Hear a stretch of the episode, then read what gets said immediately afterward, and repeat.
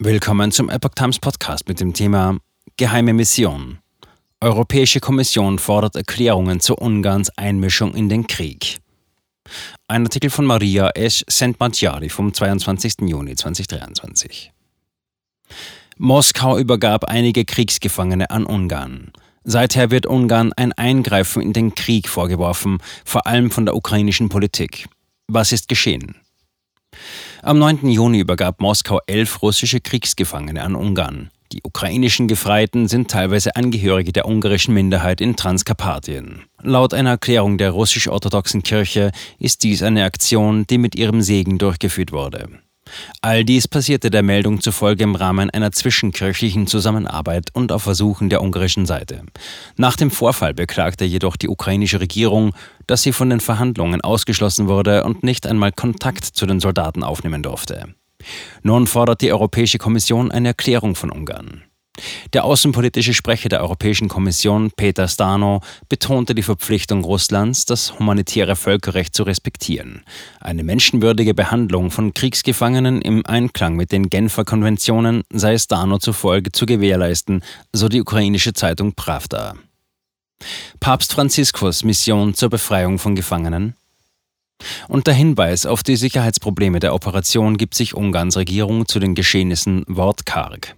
Die Initiative wurde von Sol Cemjen koordiniert, der als ungarischer Vizepremierminister für Kirchenfragen zuständig ist. Alle Handlungen wurden unter dem Namen des Hilfsdienstes der Malteser und nicht im Namen der Regierung durchgeführt. Ungarns Politiker hat eigenen Erklärungen zufolge rechtmäßig gehandelt.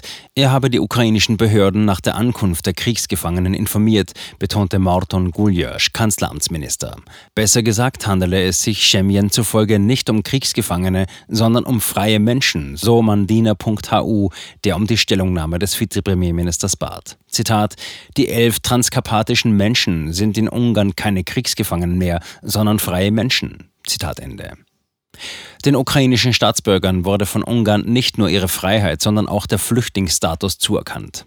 Womöglich stehe der Fall auch im Zusammenhang mit einer nicht öffentlichen Mission zur Gefangenenbefreiung von Papst Franziskus, berichtet die Nachrichtenredaktion von atv.hu.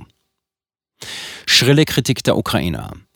Die ukrainische Regierung vermutet hinter dem Vorfall politische Manipulation.